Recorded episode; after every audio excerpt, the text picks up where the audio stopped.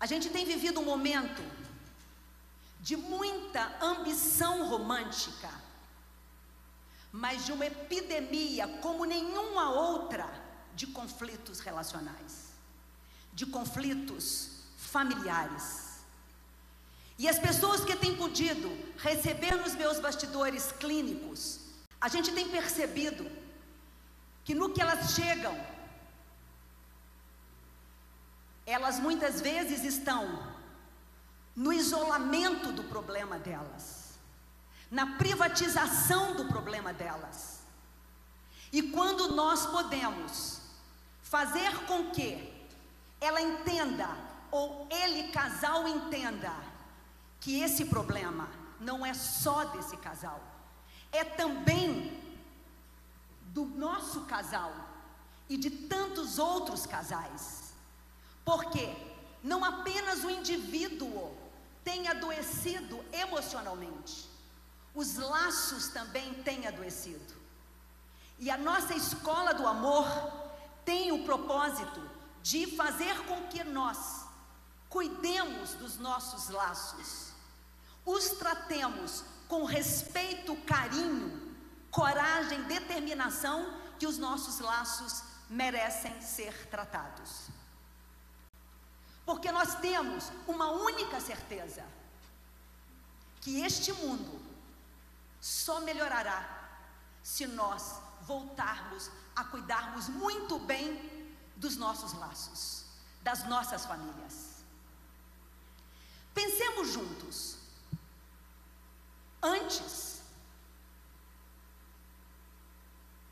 a igreja, a hierarquia social, definia as regras de como o pai, o marido, a mãe, a esposa, os filhos devessem se comportar.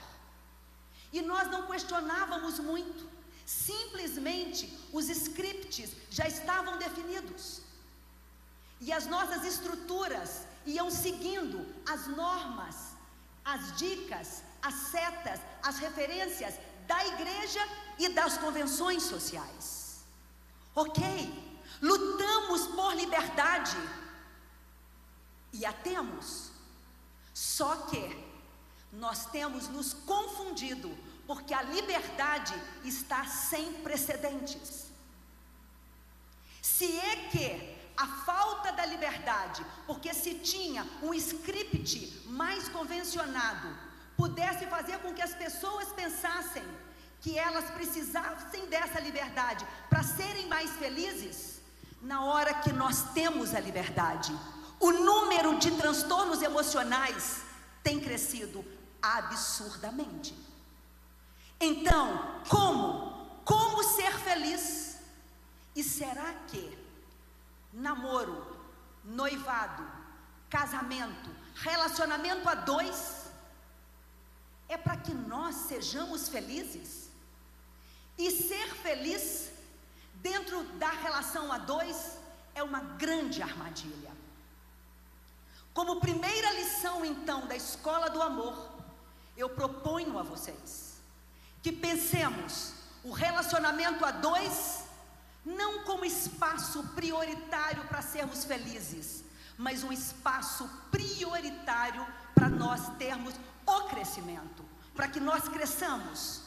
E crescer tem dor e tem alegria. Muda completamente o conceito. Crescer, pensem comigo. Antes, quando nós fazíamos aqui os nossos votos matrimoniais, nós dizíamos: até que a morte nos separe. E hoje, o que nós temos visto é: até que o amor morra. Até que a morte nos separe, até que o amor morra. Eu já não amo mais. E qual que é o parâmetro do amor? O que, que é o amor? Não é o amor que sustenta o relacionamento. São as diversas formas de se relacionar que sustentam o amor. Eu tenho tido a oportunidade de estar com muitos e muitos casais que muitas vezes abandonam o caminho amando, incrivelmente amando, mas para além do amor, são as formas que o sustentam, que fazem com que esse caminho tenha um caminho de longevidade. A minha vida sempre foi marcada por um símbolo. E como que os símbolos nos representam na vida? E esse símbolo para mim é o laço. Os símbolos têm incrível capacidade de sintetizar sentimentos, relações e sonhos. E a minha vida sempre foi marcada por um símbolo que reflete minha ligação com a vida e com as pessoas ao meu redor. Esse símbolo é o laço. Não um único laço, mas muitos laços. O laço com Deus, o laço comigo, o laço com outro, o laço com todos vocês. Cada um deles é único e especial. Pensem aí, a essa altura, como anda o terreno da casa do relacionamento de vocês?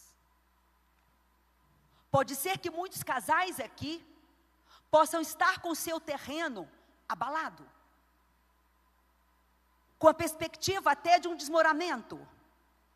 Pode ser que temos muitos casais aqui que estão com seu terreno ainda em fundação, como os namorados, na escolha desse terreno, na percepção desse terreno. Os noivos já na projeção desse terreno. E os casados, dependendo da fase, em que ponto da estrada, da jornada possam estar. Mas, para que entendamos também que, para que nós entremos dentro desta casa, é preciso que nós tenhamos chaves. E as pessoas, cada vez mais procuram por workshops para casais, por leituras sobre casais, por lives sobre casais, por escola do amor, enfim, claro que tudo isto é maravilhoso.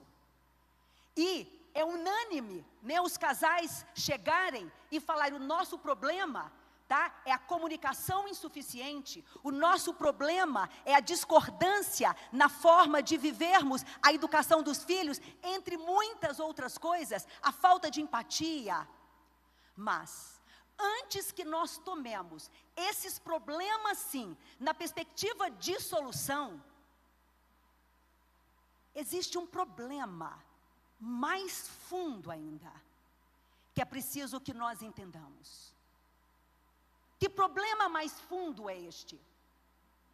O problema mais fundo é quando nós deixamos de pegar as duas chaves que realmente vão possibilitar que agigantemos esse espaço interior desta casa e que possamos dar a ela uma estrutura realmente forte. Quais são realmente tá, essas duas chaves?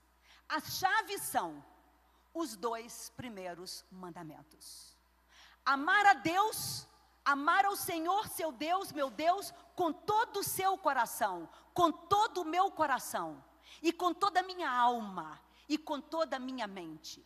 E amar o meu próximo e a mim mesmo também. Ou seja, porque se nós invertermos as ordens, se nós ficarmos muito presos, como eu disse a vocês, por um lado, tá? Nunca se teve uma ambição tão grande pelo amor, mas uma epidemia de conflitos. E as pessoas perdidas em relação ao que é realmente essa felicidade. Se nós nos colocarmos, colocarmos a nossa felicidade, colocarmos os nossos desejos, as nossas necessidades acima de tudo, a casa desborona.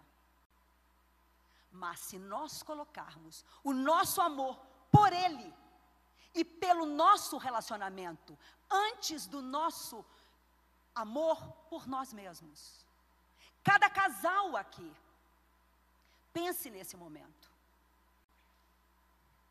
Existe ele, existe ela, existe o terceiro elemento, que é o laço. Um laço ou uma aliança, ou dar ao laço um caráter de aliança.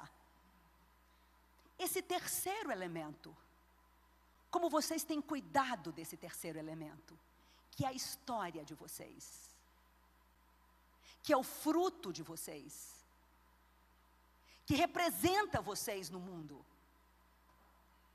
Como que vocês tratam esse relacionamento?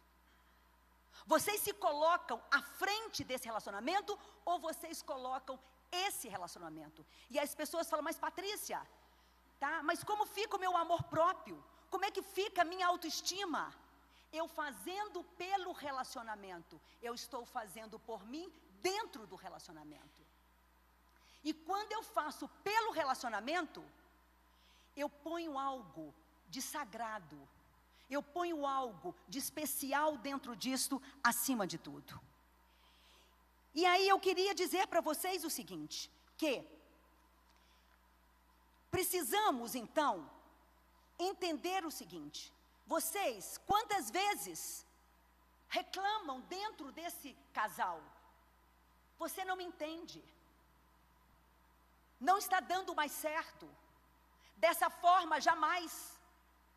E eu pergunto a vocês: vocês já pararam para pensar que entre 7 bilhões de pessoas, você encontrou essa pessoa?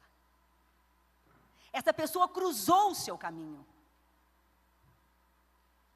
E antes de qualquer coisa, vocês já pararam para agradecer ao Senhor este encontro? Tê-lo encontrado, tê-la encontrado. Neste momento, um minuto de silêncio para você poder agradecer ao Senhor este encontro. Independente de como este laço possa estar neste momento mais frouxo, mais apertado, mais harmonizado ou não. Agradeça. Agradeça por tê-lo encontrado. Por tê-la encontrado. E se você tem dificuldade de comunicação, você já apresentou ao Senhor essa dificuldade de comunicação? Vocês já pararam silenciosamente para ouvir o que, que ele tem a dizer a vocês, como perspectiva de melhora do problema de comunicação?